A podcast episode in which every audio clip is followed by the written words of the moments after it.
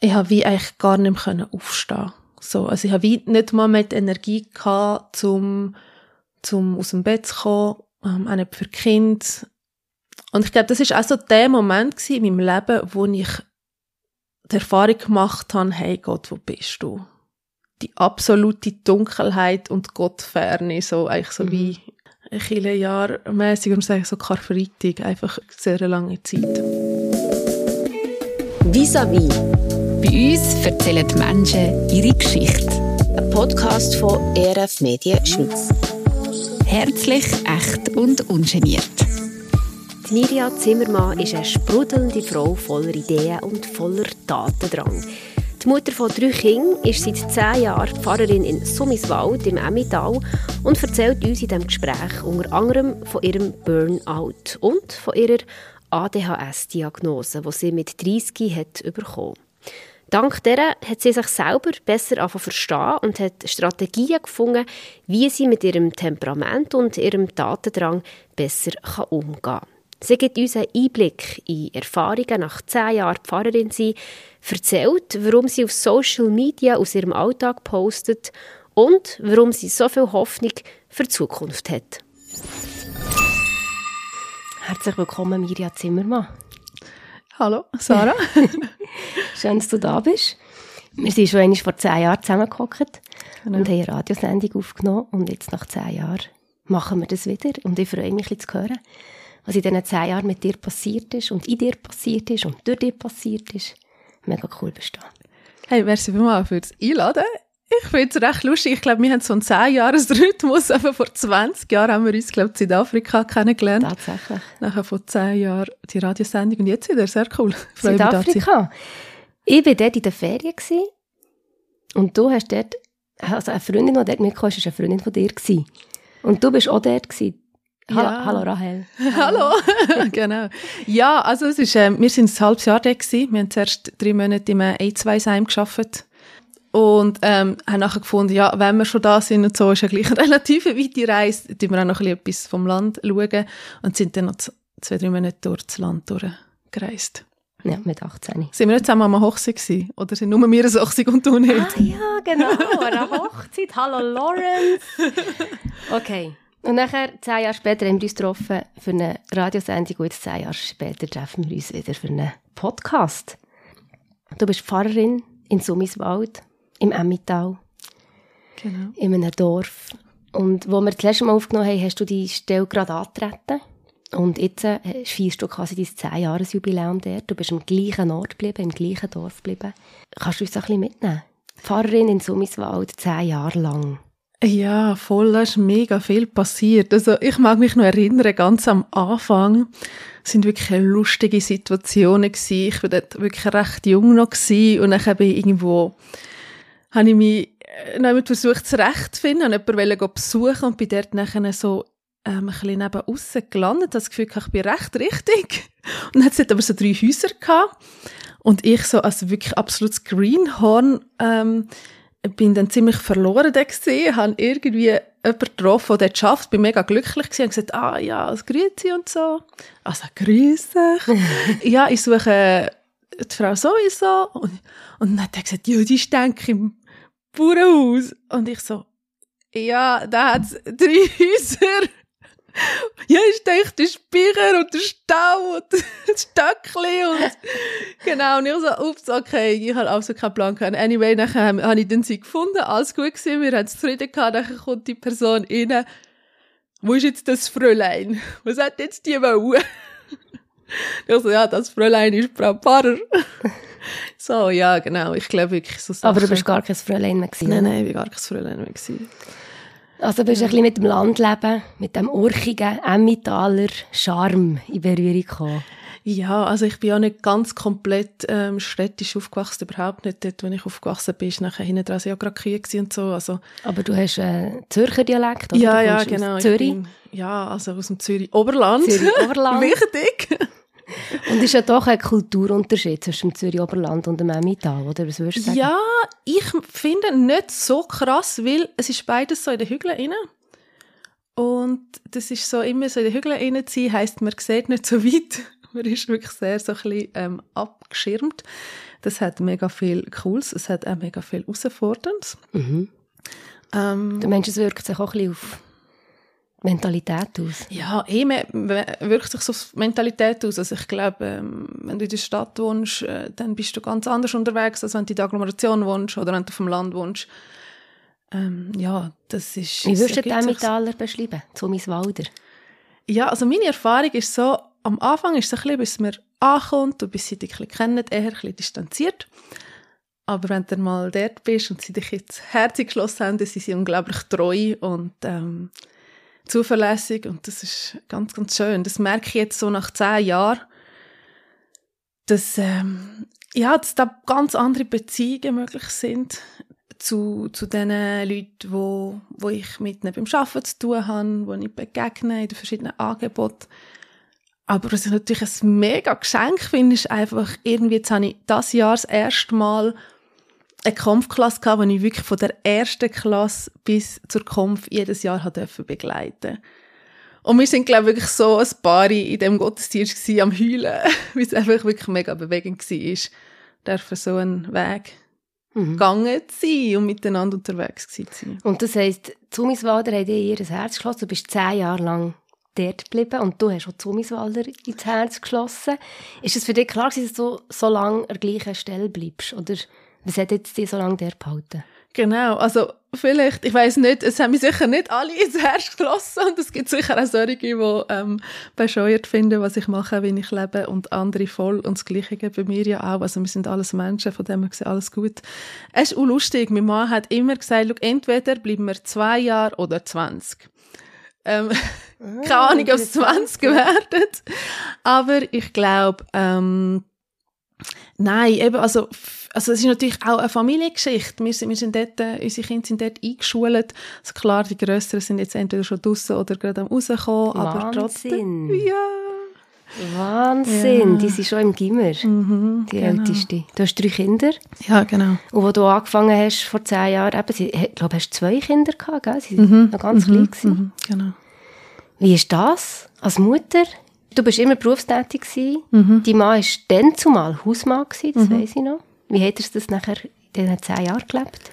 Ja, also grundsätzlich ist, wäre das nach wie vor die Idee, ähm, aber es ist, äh, ja, mit meinem Mann arbeitet sehr viel, ist auch noch jetzt im Gemeinderat, hat, hat sehr viel ähm, nebendran noch, ähm, wo er sich engagiert, was auch mega cool ist, was ich auch mega gerne unterstütze.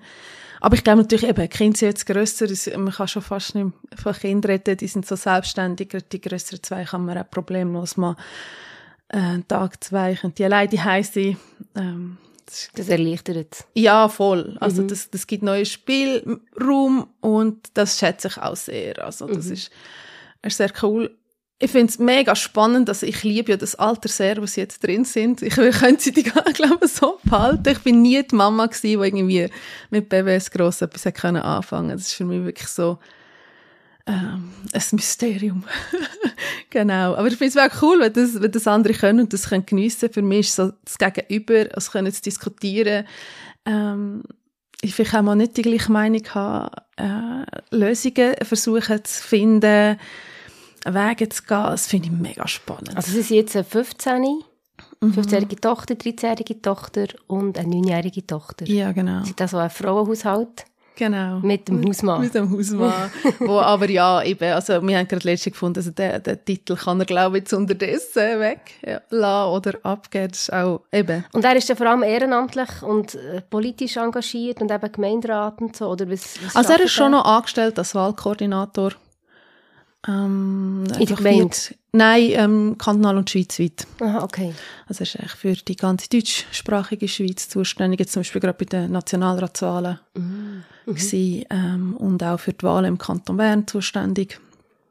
Teilweise Kantonsratswahlen, so. Mhm. Das ist äh, 40 Prozent und ja, es ist, oder es ist sehr unterschiedlich.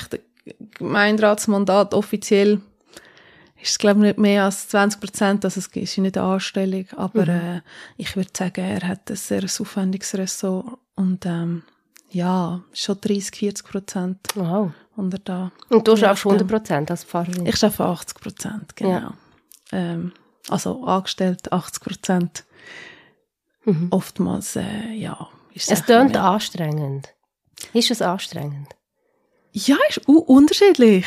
Ähm, natürlich ist es anstrengend, aber ich glaube, das ist immer, wenn man als Familie unterwegs ist, wenn man engagiert ist, wenn man nicht nur einfach ähm, seinen Job macht und vielleicht sonst nicht mehr so viel nebendran. Mhm. Aber ich Das glaube, sind zwei sehr leidenschaftliche, eben engagierte Menschen. ja, das ist für uns schon sehr wichtig, dass wir neben der, der Anstellung, die wir haben, eben uns auch noch sonst engagieren. Mhm. Für, für ähm, die Leute bei uns im Dorf, aber auch, äh, ähm, also ich habe zum Beispiel auch äh, darf angehende Pfarrpersonen ausbilden. Das ist ein mega Geschenk, finde ich. Ein Privileg, dürfen so mit Menschen unterwegs sein in der Ausbildung. Und ich glaube, das brauchen wir schon, die Abwechslung, dass wir auch den Job, wo wir angestellt sind, mit viel Leidenschaft können längerfristig machen so, Oder auch die zehn Jahre. Ich glaube, ich wäre nicht am gleichen Ort, wenn ich jetzt ausschließlich nur immer, sage ich jetzt mal, einen klassischen Pfarramtsjob vor Ort gemacht hätte. Mhm. Was hätte dich fasziniert am Pfarrer werden, Pfarrerin werden? Ähm, also ich glaube, es hat auch angefangen einfach mit der Faszination für Theologie. Ich finde es nach wie vor mega spannendes Studium. Ähm, habe es auch dann spannend gefunden. Es ist so unglaublich vielfältig.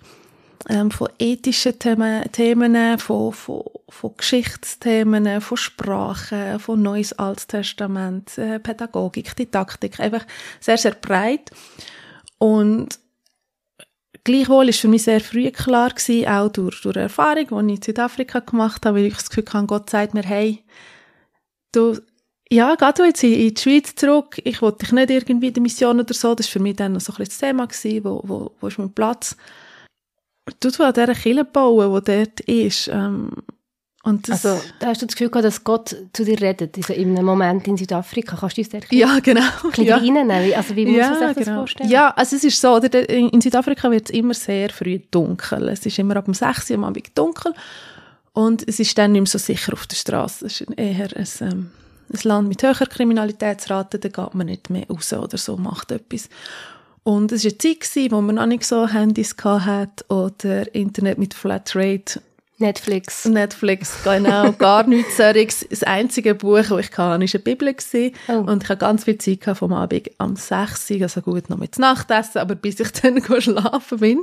Mhm. Und habe echt sehr, sehr viel gelesen in der Bibel, habe sehr viel Zeit mit, mit Gott verbracht, auch im Gebet.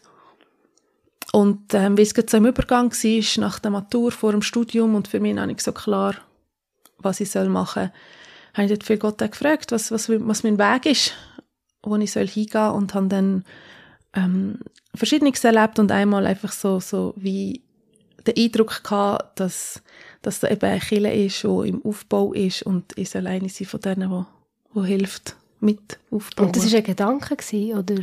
Ja, es ist, nur, ich kann es jetzt nicht im Ganzen rekapitulieren. Es ist, es ist so das Bild, ein Gedanke, ja, ist das wie gewesen, was ich hatte. Was sich wie festgesetzt hat und wo du das Genau. Gefühl gehabt das ist jetzt nicht irgendwie von dir gedacht, sondern das Genau. ist irgendwie inspiriert, quasi. Ja, also das Spannende ist ja, wie gewesen, ich habe nachher, wo ich den Eindruck hatte, ähm, ist noch recht, bin noch ein Zeitchen dort gewesen und habe das natürlich auch immer wieder geprüft und habe gefragt auch für, ja, dass ich vielleicht etwas in der Bibel lesen oder so, weil als ich gegangen bin, haben viele gesehen, also ich bin so in einem Milieu gewesen, was euch geheißen hat, Frauen dürfen nicht predigen. Also, wo du auf Südafrika Genau. gegangen bist. Und für mich ist das eine mega eine Herausforderung gewesen, weil ich eigentlich schon dann das Gefühl hatte, das könnte ein Weg für mich sein. Mhm. Und dann haben so viele einfach mir gesagt, ja, Frauen dürfen nicht predigen, dass mir das recht, also ja, was soll ich sagen, verunsichert, aber es ist halt wie einfach für alle klar gewesen, es ist es so, man Mhm. hinterfragt das wie nicht. Und ähm, als ich dann so in der Bibel gelesen habe, ist halt am einen Ort einfach gestanden, «Schau, Gott hat euch alle mit mega unterschiedlichen Gaben ausgestattet und ihr sollt die brauchen, für das Evangelium zu verkündigen. Und ich habe gedacht, ja, warum soll Gott mir eine Gabe geben vom Predigen, wenn ich sie nicht soll brauchen? Also macht ja absolut wie keinen Sinn. Und für mich ist das mega ermutigend gewesen. Mhm. Und ich habe auch eigentlich vom Zeitpunkt an, wo ich nachher mich entschieden habe, Theologie zu studieren und Pfarrerin zu werden, einen mega Frieden gehabt in mir inne. Also wirklich krass. Du hast keinen Zweifel mehr aufgekommen, Nein. ob es das ist oder nicht, sondern es hat sich einfach gut angefühlt. Genau. So. Und eine riesen Freude. Das ist wirklich, das ist für mich auch noch so faszinierend gewesen. Ich habe mich einfach so mega gefreut auf den Weg, der dann auf mich wartet, Schön. wenn ich zurück bin in der Schweiz, ja. Jetzt aber, du bist sehr engagiert, du hast viele Ideen, du bist sprudelnd, du wirst am liebsten an hundert unterschiedlichen Orten irgendetwas machen. Genau. Und das ist dir auch ein bisschen zum Verhängnis geworden. Ja, genau. Also ich bin wirklich zeitlang ähm, auf vielen Hochzeiten getanzt, ähm, was mich dann auch wirklich ähm, zusammenbrechen lassen hat. Also ich habe dann auch, äh, bin wirklich ins Burnout rein. Wo, wenn, wenn ist das gewesen? Das so? ist eigentlich gerade so Ende Studium gewesen, ähm, im Übergang zum Vikariat. Das ist wie so die praktische Ausbildung für Pfarrpersonen. Und ja, eben, ich bin dort politisch noch aktiv gewesen, ähm, habe gerade frisch Kind gehabt, habe dann noch ähm, Kind verloren, ganz früh, aber es ist gleich sehr, ähm, ja, alle Frauen, die das Auffühlend. kennen, wissen, wie, wie das mhm. ist. Das äh, ist sehr emotional und macht etwas mit einem. Mm, ich musste unbedingt die Prüfungen bestehen, weil ich gewusst habe, sonst geht es nicht weiter. Unsere ganze Familienplanung ist an dem gehangen. Und so ist dann wirklich, ja, ist einfach wie, wie zu viel gewesen, all das. Und du bist zusammengebrochen, was heisst das? Also ja, ich habe einfach wirklich nichts mehr, also ich habe nichts mehr können. Also es ist am Morgen ist so gewesen, ähm, wie, also ich habe wie eigentlich gar nicht mehr können aufstehen. So, also ich habe wie nicht mal mehr die Energie gehabt, zum, zum aus dem Bett zu kommen, ähm, auch nicht für Kind. Ich bin mega dankbar gewesen. Meine Schwester hat uns dort massiv unterstützt. Die ist eine Zeit lang zu uns gekommen, regelmäßig und hat einfach zu den Kindern geschaut, weil die wirklich halt noch sehr klein sind und noch nicht für sich können schauen Und ich glaube, das ist auch so der Moment in meinem Leben, wo ich so die Erfahrung gemacht habe, hey Gott, wo bist du? Mhm. Wo Zweifel reingekommen sind. Ja, ich glaube, Zweifel ist ja wie äh, etwas, wo, wo für mich jetzt auch zum Glauben dazu gehört, aber dort weniger ein Zweifel, sondern eigentlich einfach so wie die absolute Dunkelheit und Gottferne, so eigentlich so mhm. wie ähm, viele Jahre mäßig und sagen so Karfreitag, einfach über sehr lange Zeit. Mhm. Verlassenheitsgefühl so. Ja, und einfach wirklich die Frage, was, was bringt es noch auch, also das ist, ist so weit gegangen, dass ich mich gefragt habe, was bringt es eigentlich noch, dass ich auf dieser Erde bin? Mhm. Ähm, weil, ja, weil, weil ich einfach wirklich gar keinen Antrieb mehr hatte. Und ich bin mega froh gewesen, auch eben um, um die Unterstützung von, von, von unserer Familie, gerade eben auch von meiner Schwester und von Freundinnen und Freunden, ähm, und was hat dir wieder Antrieb gegeben? Ist ein bisschen, vielleicht ein harter Gump? Ja, nein. Ähm, ich glaube eben durch das, dass ich wie nachher gemerkt habe, dass ich, ähm, dass ich so dreit bin und dann auch gewusst, dass wirklich viele Leute für mich beten. Und auch, ähm, ich glaube, der Moment, wo meine Ausbildungspfarrerin einfach gesagt hat, hey, ich gehe mit, mit dir den Weg, sie hat mich eben kennengelernt, mega sprudelnd vor Energie und ähm, lass uns die Welt äh, verändern. Und hat mich nachher am ersten Arbeitstag bekommen als, sag ich mal, Hämpfeli Elend. Und dass sie wie nicht gesagt hat, oh nein, uh, mm, jetzt, jetzt habe ich mir das anders vorgestellt. Also sie hat es schon gesagt, ich habe mir das anders vorgestellt, aber weniger im Sinn von, ah, oh, jetzt muss ich mit jemandem, der so schlecht zum Weg ist, in das Vikariat starten, sondern sie hat wirklich gesagt, hey, ja, das ist jetzt unsere Voraussetzung, jetzt schauen wir mal, das nehmen wir gerade als Anlass schauen, wie kannst du gesund im Fahrrad bleiben. Mhm. Also das heisst, du bist aber dran geblieben, du bist weiterhin... Genau. Hast das Vikariat gemacht, bist genau. im Studium geblieben. Du hast den Alltag irgendwie meistern ja, also irgendwann ist dann, ist dann wieder ein bisschen besser gegangen. Also eben zuerst habe ich wirklich dann komplett einfach alles wie abgesagt über ein paar Wochen. Okay. Ich habe dann auch Auszeit für mich selber genommen. Ich bin in eine ähm, für kurze Zeit in so einer Familienkommunität leben, wo ich aber ohne Kind gegangen bin. Einfach zum, zum, zum wieder... Äh, Wie alt sind sie denn, die Kinder? Mm, gute Frage. Ich glaube, die sind, die sind wirklich noch klein gewesen. Echt so vier und zwei oder so. Mhm. Genau. Und dann hast du gespürt, dass ich viele Menschen, die dich unterstützen, die dich auch in dieser unperfekten unsprudelnden, nicht ganz produktiven Phase haben und mittragen.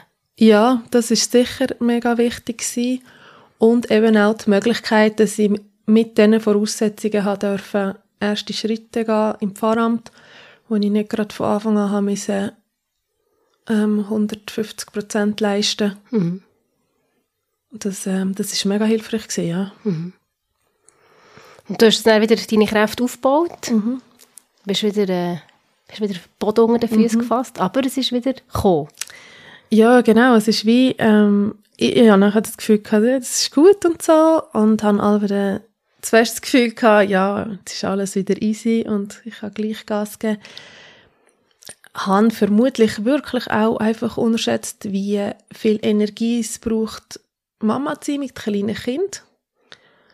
Also ich würde keines von meinen Kindern hergeben, weil es ist ein mega Geschenk. Und gleich eben alle, die kleine Kinder haben oder Kinder haben, wissen auch, ähm, dass das kann sehr, ja, je nachdem, wie man schläft, ähm, wie die Kinder so drauf sind, dass, es, dass es einen braucht. Und eben, ich habe dort halt wirklich 100% einfach geschafft. Weil Das ist, äh, ja, das ist ein Riesen. Also schon ein bisschen, also wir haben in der letzten Folge mit der äh, Anneli Ambers über die Illusion von Vereinbarkeit geredet, oder? Dass es eigentlich auch ein bisschen etwas ist, wo, wo ein bisschen falsch überkommt in der Gesellschaft, dass es eben möglich ist, als Frau so Vollgas geben, berufstätig zu bleiben. Und dann kommen die Kinder und für viele Platz dort eine kleine Illusion, wie, wie viel das wirklich machbar ist. Ist es für dich auch ein so gewesen, ist das eine Illusion platzt? Nein, ich glaube nicht einmal, ähm, weil eben für uns, also wir haben es ja eigentlich schon so aufgeleistet gehabt, dass, dass dann mein Mann einfach hauptsächlich Hausmann ist. Das hat eigentlich auch recht gut funktioniert und ist wirklich so gewesen, dass dann, also es ist mega spannend gewesen, dass ähm, gerade die Jüngste, die eigentlich komplett bei ihm als Hausmann, sage ich jetzt mal, oder Familienmann aufgewachsen ist, wirklich einen besseren Bezug gehabt zu ihm als zu mir. Also wenn irgendwie etwas war, hat sie neben mir können schreien und ich konnte sie nicht können trösten, das haben der Papa kommen. Mhm. Sag ich das, was man klischiert umgekehrt mhm. sagt. Aber was halt wie ist, ist einerseits, ich glaube, so das Ganze, also eben, das erleben alle auch anders. Aber ich, für mich ist schwanger sein sehr anstrengend gewesen. Ich habe das nicht ähm, jetzt sehr erfüllend oder, oder, oder energiegebend ähm, erlebt. Das ist, ich habe immer sehr viel erbrochen und alles so Sachen, die halt dann auch noch zehren. Und nachher war es eben noch so, gewesen, dass, dass, dass mein Mann sehr krank war, wo eigentlich äh, unsere Jüngste wirklich noch so Baby war, so verjährig. Oh wow, ja, das ist natürlich viel einmal. Und das ist halt wie nachher das gewesen, wo, glaube wirklich auch nochmal zu viel war, dass ich neben die 100% arbeiten, nochmal eigentlich 100% die haben müssen als Mama äh, available sein. Und ich glaube, das ist wieder Fluch und das Sagen auch im Pfarramt, oder? Du bist, also ich jetzt, ich lebe im Pfarrhaus und habe dort mein Büro. Und das ist einerseits mega cool, weil eben, ich sehe mein Kind mega viel. Ich esse mit ihnen zu Mittag. Wenn sie heimkommen, kann ich mit ihnen zu nehmen. Ähm, sie wissen, ich bin immer da. Wenn irgendetwas überrennen, können sie kommen. Aber du bist halt eben auch immer da. Und ähm, natürlich lernt man miteinander, dass, dass es Momente gibt, wo man kann stören und Moment nicht. Aber es ist halt wie permanent bist du eigentlich Verfügbar. verfügbar. Ja, verfügbar oder so in, Zugänglich. in, zwei, in zwei Rollen rein. So. Ja. Ja, Und, äh, fluid. ja, und das ist so, ja. Ähm, Eben, es ist auch wirklich sagen, weil sie werden trotzdem, ich 100% zuerst und jetzt 80 geschafft habe, sagen, Mama ist immer rum gewesen. Ähm, und, und auf der anderen Seite ist es eben immer eine Herausforderung dann auch. Nochmal zurück zum, eben, es ist, es ist dann wie zurückgekommen nochmal, dass du wie hast gemerkt, du bist wieder erschöpft, du bist wieder äh, energielos. Wie, wie hast du das gemerkt und wann ist das dann gewesen? Ja, es ist, es ist, ich, ich, so ganz genau könnte ich dir das jetzt nicht sagen. Es ist einfach ähm, sicher nach der dritten Schwangerschaft, wo ich dann wieder geschafft habe, eben, wo mein Mann so schwer krank war, war. Und ich habe dort schon viel früher dann auch gemerkt, dass ich muss jetzt bremsen. Es ist wie ähm, ne- ja, ich habe wie auch zu wenig Möglichkeiten gehabt durch die Situation, die wir hatten, wirklich noch mehr ähm, mich zu schonen und habe dann äh, auch wieder ein paar Wochen gehabt, wo ich nicht arbeiten ähm, aber ich bin mega froh gewesen, weil ich einfach einen, einen Arzt hatte, der dort dran ist und gesagt hat, irgendwie muss da mehr dahinter sein. Und, und äh, ja, hat mit mir dort recht geschafft. Genau. Was heisst das? Ähm, ja, als ich nachher, ähm, wo ich, wo ich 30 war, bin, hat man nachher herausgefunden, dass ich ein ADHS habe. Und das ist für mich wirklich recht mindblowing gewesen. Mhm. So zu wissen, woher das, das kommt. Das nicht können rechtzeitig bremsen und das Gefühl von im Hamsterrad sein und gar nicht, und zu wissen, dass eigentlich müsste ich jetzt mal kurz eine Pause machen, auszubrechen, aber wie nicht in der Lage bin. Mhm. Also es hat wie geholfen, zu verstehen, dich selber. Ja, zu verstehen und nachher vor allem auch Strategien zu entwickeln, mit dem umzugehen. Mhm. Ich glaube, das ist wie nachher das Wichtigste, dass man auch, auch merkt, äh, ja, dass man, dass man das sehr gut auf sich lässt merkt, wo, wo muss man jetzt auch einfach mal Nein sagen. Ich habe es mhm. gerade im Moment, es sind so viele spannende Projekte, Anfragen, die ich letzte wieder eine Anfrage hatte, wo ich einfach, ich hätte so gerne zugesagt, aber habe gemerkt, ich muss Nein sagen, weil mhm. ich habe schon, ja, ich habe zu viel jetzt zugesagt und manchmal ähm, tue ich mir jetzt bewusst so wie persönliche Moratorien setzen und die tue ich dann aber auch ganz bewusst kommunizieren. Also dann hocke ich mit meinem Mann zusammen und sage, schau, ähm, bis dann darf ich keine weitere Projekte oder Anfragen annehmen, dass es wie auch ausgesprochen ist. Mhm. Und also vielleicht kannst du so ein bisschen erzählen, ja. weißt, was genau hat dir das geholfen zu verstehen? Welche, welche Züge oder eben welche Merkmale, Verhaltensweisen von dir hast du können begreifen durch die mhm. Diagnose? Ich glaube, wenn man so im neurodiversen Spektrum, wo ja auch ADHS dazugehört und ähm, andere Sachen dann unterwegs ist, dann ist es nicht für alle wie gleich. Mhm. Also es gibt ähm, Menschen, und bei mir ist das der Fall, wo zum Beispiel eben die Hyperaktivität ein grosses Thema ist, eben, dass man sehr viel Ideen hat, wo man dann will umsetzen will, ähm, dort noch etwas, ein Projekt, dort noch etwas anfangen, dort noch dabei sein. Oder auch, was eine Herausforderung ist, ist ähm, eine mangelnde Impulskontrolle oder dass man veränderungsunflexibel ist manchmal auch. Also wenn etwas auf einem zukommt, wo man völlig nicht erwartet hat, dass man dann gerade sehr unabbracht vielleicht auch darauf reagiert. Mhm. Also impulsiv irgendwie. Ja, genau, impulsiv, ähm, je nachdem auch mit, mit, äh, mit Wort oder mit Verhalten, wo eigentlich völlig unabbracht ist in dem Moment. Mhm. Und wo man dann auch je nachdem andere, die gerade in der Nähe sind, verletzt. Ähm, was ja ähm, bei mir, ich will niemanden verletzen, ähm, ich will mhm. niemandem wehtun. So. Es ist ja dann im Nachhinein auch meistens so, dass, dass mir das sehr leid tut oder es ist sehr schwierig mhm finden, dass das passiert ist. Genau. Hm. Und was sind denn auch die Strategien, die du entwickelt hast? Eben, das eine hast du schon gesagt, du tust dir Zeiträume festlegen, mhm. wo du sagst, da ist äh, Projektstopp, mhm. mehr kann ich nicht als das. Was sonst noch vielleicht im Alltag? Also eben, ich habe mich entschieden, auch nicht mehr 100%, sondern 80% zu arbeiten. Ähm, eben, dass ich kann nebendran noch Projekte machen kann, wo, wo mir dann auch wieder ähm, die Freude geben, was Voraussetzung ist für das Mögen im, im, im gewöhnlichen Alltag, sage ich jetzt mhm. mal. Und das ist eben auch eine Herausforderung, oder? Wenn, wenn alles immer ein bisschen gleich ist, wenn es ja, genau. wenig Abwechslung hat. Ähm, das ist, äh, ist auch eine Problematik in, in dem Bereich, dass eben, wenn, wenn etwas sich immer wieder wiederholt oder zu fest routiniert wird, dass man nachher wie anfängt abhängen oder es einem nicht mehr so Freude macht. Und eben eine Strategie für mich ist, dass ich gezielt Projekte mache, außerhalb von dieser Bubble, wo ich jetzt äh, in der Regel unterwegs bin. Mhm. Und durch das ein bisschen Abwechslung reinbringen. Und nachher auch wieder mega gerne zurückgegangen durch das ähm, mhm. zu meiner regulären Arbeit. Du hast vorhin angesprochen, als Pfarrerin bist du so, eben du lebst immer so ein bisschen mit beiden Beinen gleichzeitig. Einerseits im Alltag, in deinem Privatleben, andererseits im Beruf. Das kann man ja noch ausweiten, oder? Du lebst auch im ganzen Dorf ein bisschen öffentlich. Du bist mhm. immer ein bisschen als Pfarrerin unterwegs und es gibt nicht eine klare Abtrennung von, das ist jetzt äh, mein Beruf und das ist jetzt mhm. meine private Person.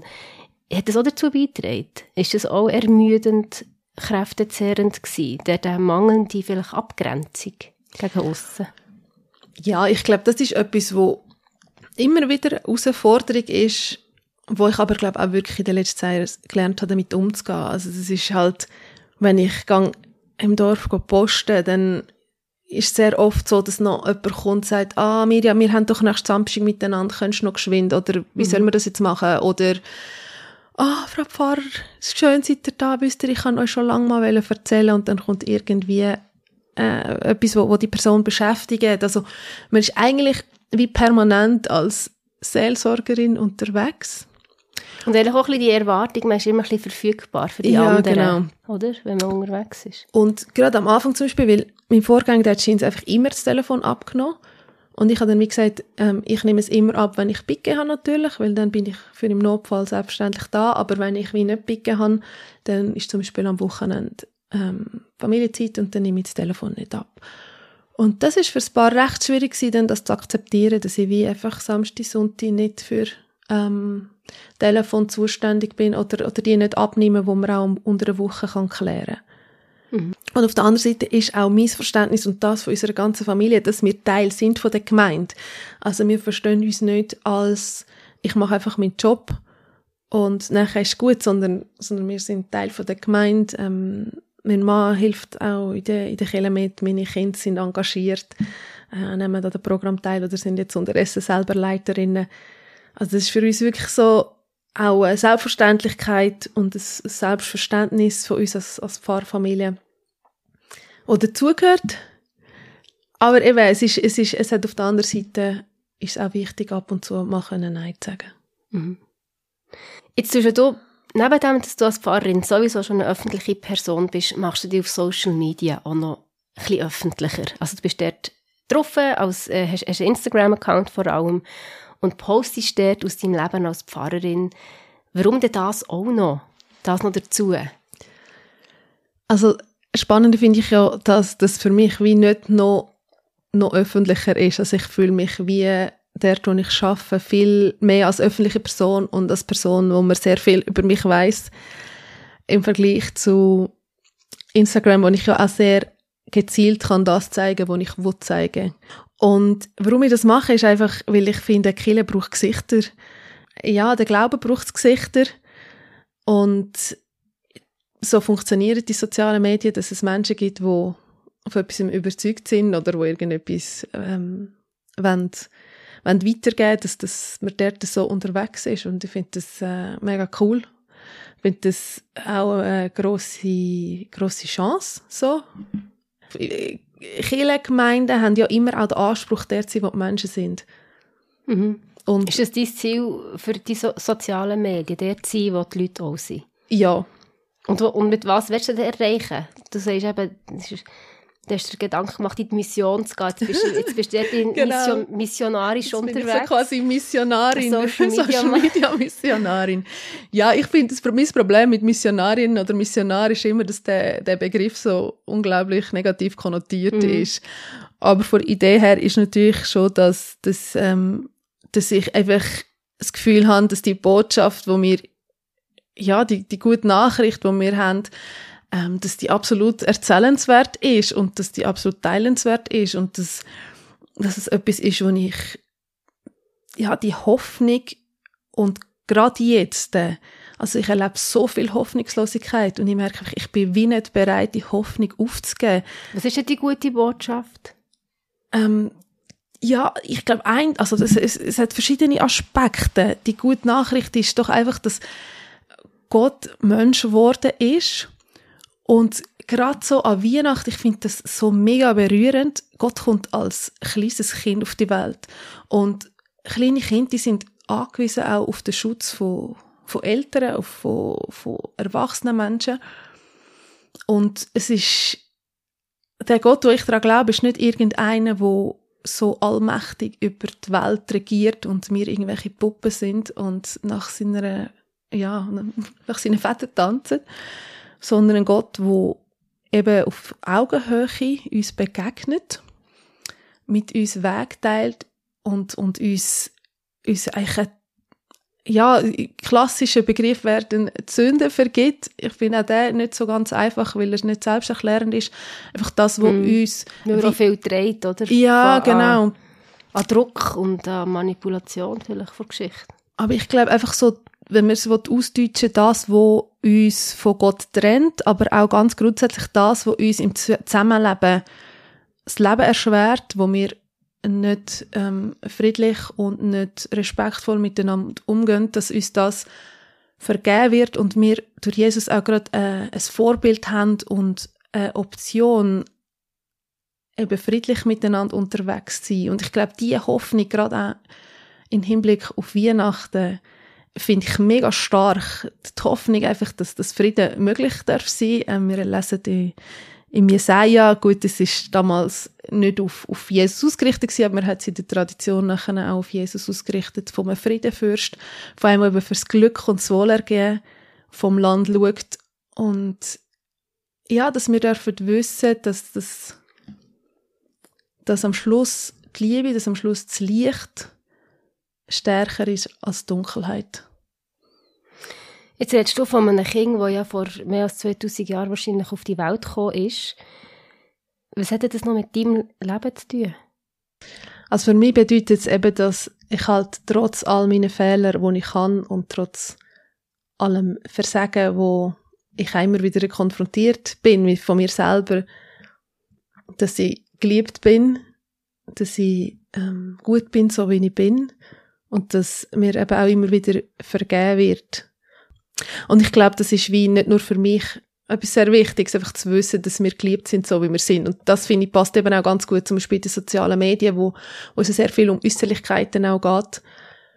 Und dort einfach wie können einen Gegenpol setzen, indem dass eben die Botschaft da ist, hey, du bist im Fall gut, so wie du bist. Mhm. Genau so, du musst nicht anders sein.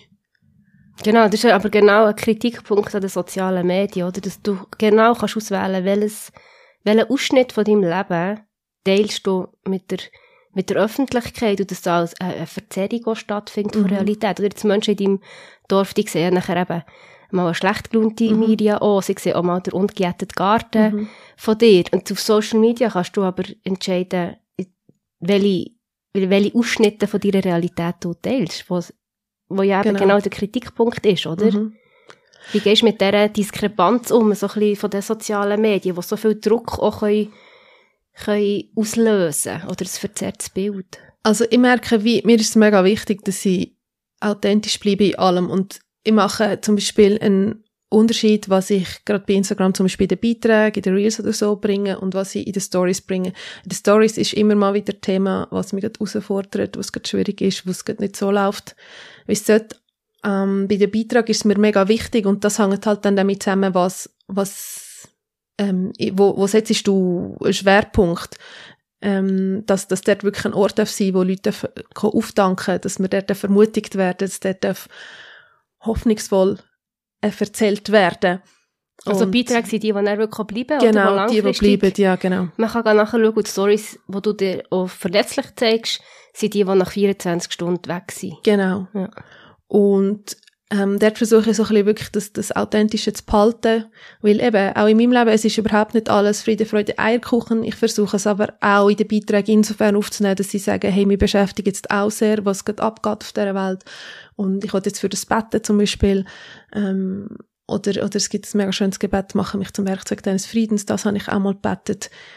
Also das nehme ich schon auf, so, aber eben, es soll wirklich, die Beiträge, wo, wo dauerhaft sind, sollen den Menschen Mut geben, die, wo, wo mit ihnen unterwegs sind, ähm, auf Insta zum Beispiel oder an anderen Orten. Ähm, und, und, und ja, es soll wirklich etwas Hoffnungsvolles sein, weil eben es gibt so viel negative Schlagziele, es gibt so viel, wo uns wirklich zu schaffen macht und es geht mir überhaupt darum, das zu negieren, aber wirklich auch ein, ein Safe Space äh, zu bieten, für eben dürfen ermutigt mhm. werden.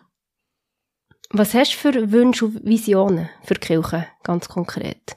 Weil es ist ja eine Tatsache, dass immer mehr Menschen abwandern mhm. und in der Kirche eigentlich keine Bedeutung mehr finden für ihr persönliches Leben. Mhm. Was, was wünschst du dir dort für die Zukunft? Ja, ich wünsche mir so eine Kirche, die weiterhin darf für alle da sein also nicht irgendwie nur für eine spezifische Gruppe von Menschen, sondern wirklich für, für alle Menschen, wo man darf eben einen Safe Space finden, einen sicheren Ort, wo man darf einfach sein, wo man aber auch darf Glauben teilen, wo man darf einander unterstützen, einander tragen. Also für mich Kille heisst zum Beispiel auch ähm, ja für für jemanden posten. Also das ist natürlich gerade in der Pandemiezeit extrem ähm, ein wichtiger Teil unserer Arbeit gewesen, zu koordinieren, die einen für die anderen sind Einkäufe erledigen. Mhm. Mm, ja, Glauben teilen, Kirche sein, das hat so viele Gesichter und ich glaube, mir ist es mega anliegen, oder meine, meine Vision ist, dass das darf relevant bleiben und dass wir dürfen ein Ort sein, wo wo, wo Sinnfragen geklärt werden. Also ich bin viel auch mit der Generation Alpha unterwegs und ja, es ist natürlich immer eine Sache mit, mit, mit Schubladisieren und, und es betrifft ja auch nicht immer alle, aber ich glaube, was man schon kann sagen, dass gerade in dieser Generation wieder Sinnfragen mega groß sind und, und Sinnkrisen stärker werden. Gerade darum, weil wir ähm, so viele Möglichkeiten haben. Es gibt wie fast keine Möglichkeit mehr, sich abzugrenzen, weil eh alles erlaubt ist. Und der drin wieder einen Sinn können zu finden für sich, sein Leben, Ermutigung können zu finden, eine Hoffnung können zu haben. Ähm, ich glaube, dort haben wir eine mega Stärke, dort haben wir eine Tradition von mehreren tausend Jahren, wo Menschen genau schon als Kirche, als, als Gemeinschaften, als, als Glaubensgemeinschaft unterwegs sind. Und ja, das dürfen wir auf, auf, auf die Ressourcen dürfen wir zurückgreifen und das ist nicht einfach veraltet. Ich glaube, das ist je länger, je mehr wieder so zentral und dass wir das dürfen auf eine Art und Weise ähm, greifbar, äh, erleb erfahrbar machen oder so, sag ich jetzt mal, Raum schaffen, dass wir darf Sinn finden, dass wir darf äh, erfahren, wie das mir einfach gut ist, so wie man ist, ohne etwas müssen zu leisten, dass einem auch das, wo, wo einem verheilt, vergeben wird. Mhm. Äh, ich glaube, wenn wir das schaffen, auf eine Art und Weise zu vermitteln oder, oder zu teilen mit Menschen, dann, dann mhm. hat Kille äh, äh, eine Zukunft, ja. Ich würde gerne noch ein bisschen auf die persönlich Glauben mhm. eingehen und auch, wie er sich vielleicht verändert hat. Und wir haben eine Rubrik in diesem Podcast, die heißt Gott und du. Mhm. Und dort möchte ich dir ein paar Fragen stellen.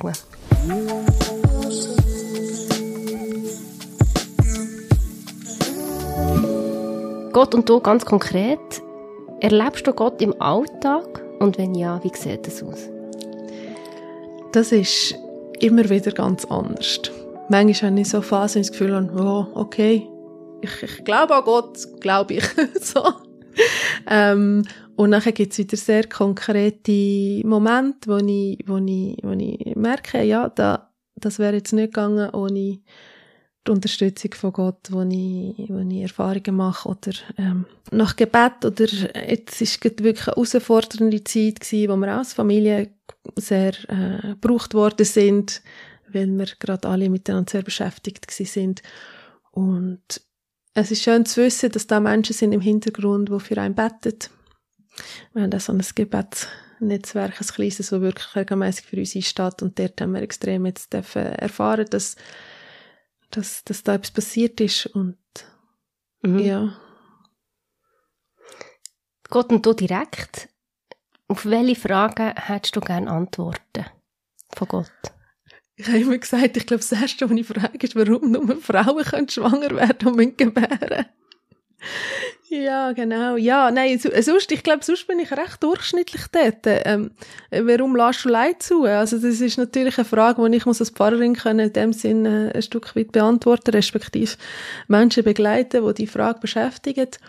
Und gleichwohl ist selbstverständlich auch eine Frage, wo, wo ich mir stelle, warum muss das sein, wenn wir doch mhm. eigentlich ähm, die Aussicht auf Frieden haben, warum kann nicht jetzt schon Frieden sein, warum müssen wir da warten, bis mal das zukünftige Reich endlich mal sich voll, sage ich jetzt mal, entfaltet hat, oder ja. Gott und du hinterfragt, wenn du erzählst von diesen Fragen und von diesen Phasen, wo du wo wieder nicht genau weißt, ob du glaubst und was, warum bleibst du bei Gott? In all diesen Zweifeln? Weil ich immer wieder feststelle, dass, dass Gott mich trägt, auch in dem Moment, wo ich, wo ich zweifle. Ähm, dass es dazugehört, dass es okay ist, auch zu zweifeln, auch Fragen zu haben. Und ich tue das nicht irgendwie schlechtere Christin bin oder so, weil gerade auch in der Bibel hat es immer wieder Menschen gegeben, die zweifelt haben, auch schon im Alten Testament. Und das wie einfach auch natürlich dazugehört zum Glauben. Dass, dass, man, dass, man, dass man sich die Fragen stellt.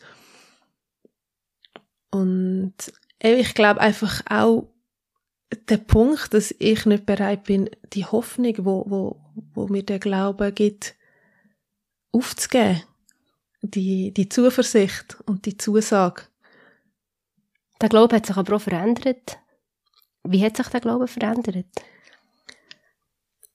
Ich glaube, der Glaube hat sich mein ganzes Leben irgendwie verändert. Jetzt nicht nur in den letzten zehn Jahren. Und was wirklich ähm, mich auch freut und ich das Gefühl habe, das ist auch ein guter Weg, ich weiß es nicht, ich werde es irgendwann erfahren, ist, dass ich wie haben dürfen erleben, dass Glaube so viele verschiedene Facetten hat und dass es einfach wirklich nicht an mir ist, zu beurteilen, ob jetzt jemand sogenannt richtig glaubt oder dem falschen Weg ist wenn ich in der Bibel lese, gibt es da so viele Menschen, die so unterschiedliche Zugänge äh, zum, zum Glauben gelebt haben.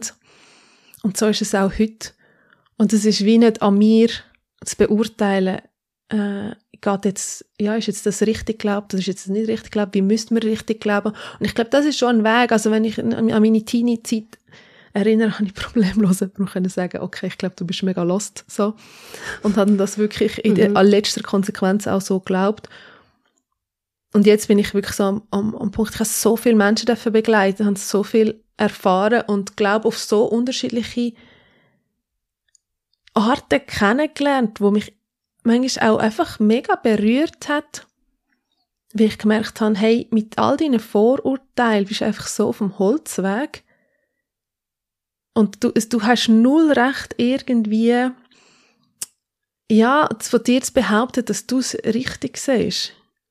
Was sind Highlights, wo du sagst, für das mache ich das, für das lebe ich, den Glauben und teilen, den Glauben mhm. ist eigentlich dein Beruf, oder? Der Glauben ja, genau. zu teilen mit anderen Menschen. Gibt es Highlights, wo du sagst, genau wegen dem mache ich das? Ja, ich glaube, es ist wie wichtig, dass, wir, dass ich nicht für so Highlights leben oder mit Job für das machen, weil ich glaube, ich glaube, ist ja genau nicht so, dass wir ähm, aufgrund von Daten nachher irgendwie gerettet sind oder so. Das ist ja genau so, dass es einfach reine Gnade ist. Und gleichwohl freut mich natürlich, dass immer wieder, wenn, wenn, wenn Menschen dafür berührt werden oder ja, auch, ich bin mega viel mit, mit Kindern und Jugendlichen unterwegs, ich tue sehr viel unterrichten. Und wenn nachher irgendjemand kommt und sagt, hey, das hat mich jetzt mega berührt oder hey, mega cool, wie du das mit uns machst, da im Unterricht, das ist schon extrem cool. Mhm. Oder wenn irgendwie man jemanden be begleitet hat auf, auf dem letzten Weg ähm, von einem Angehörigen, von Angehörigen und, und nachher irgendwie ein Briefchen kommt und es heisst, hey, es hat uns mega geholfen, danke vielmal für, für den Weg, den du gegangen bist. Oder gerade letzte, ah, so herrlich, es hat mir so gut da. Ich bin im Altersheim für eine Andacht und dann hat mir eine Seniorin einen Brief zurückgeschrieben und sich mega bedankt. Und sie hat das Gefühl, ich lebe mit ihnen, ich habe das so gut auf den Punkt gebracht. Und mega herzig, mhm. wirklich so, so, das sind so ermutigende Momente, wo ich denke, ja, mega cool. Mhm. Du schaffst viel mit Jugendlichen, mhm. mit Kindern. Eben, du hast vorhin schon die, äh, Generation Alpha angetönt. Was hast du für eine Hoffnung für die Zukunft? Wie schaust du in unsere Zukunft? Mhm. Ich habe die Hoffnung, dass es viele gibt von ihnen, die die Hoffnung noch nicht aufgegeben haben. Wir haben, äh, ich glaube, es war das Jahr gewesen, oder letztes Jahr, ich weiss nicht mehr genau, habe ich mit meinen Konfirmandinnen ähm, so eine Aufgabe gehabt, oder ich habe sie so gefragt, es ist so darum gegangen, über ein Streitgespräch, wo, wo in einem Comic vorkommt, ist, ob jetzt, ähm, es eine Hoffnung für die Menschen gibt oder nicht, ob es jetzt sinnvoll war, dass man die Menschen gemacht hat oder ob man das gescheiter lassen hat. Und ja, es ist viel gekommen, so die Fragen, die damit zusammenhängen und auch das Unverständnis, dass eben Menschen ähm, können sehr brutal miteinander unterwegs sein Und gleichwohl haben sehr viel dann gesagt, mal, sie glauben, dass wir Menschen fähig sind, miteinander zu leben. Und ja, ich glaube, dort ist schon noch die, die Hoffnung ist auch ansteckend, so, dass, dass der, der, der Glaube, dass nicht alles verloren ist. Mhm. Schön. Merci vielmals. Wir nehmen die Hoffnung mit und äh, ich wünsche dir für die Zukunft weiterhin viele Hoffnungsmomente und so Momente, wo, wo sich die Hoffnung verbindet mit der Hoffnung von anderen. Mega schön. Merci. Einmal mehr ein spannendes Gespräch für mich. Besonders bleibt mir, wie spät Miriam Zimmermann hat herausgefunden dass sie ein ADHS hat und wie fest ihr das hat geholfen, mit ihren vielen Ideen und mit ihrer Begeisterungsfähigkeit umzugehen. Und besonders bleibt mir auch ihre Hartnäckigkeit. Der Punkt, dass sie sich die Hoffnung nicht nehmen lässt, die ihr der Glaube gibt. Vis-à-vis. Bei uns erzählen die Menschen ihre Geschichte. Ein Podcast von ERF Medien Schweiz. Herzlich, echt und ungeniert.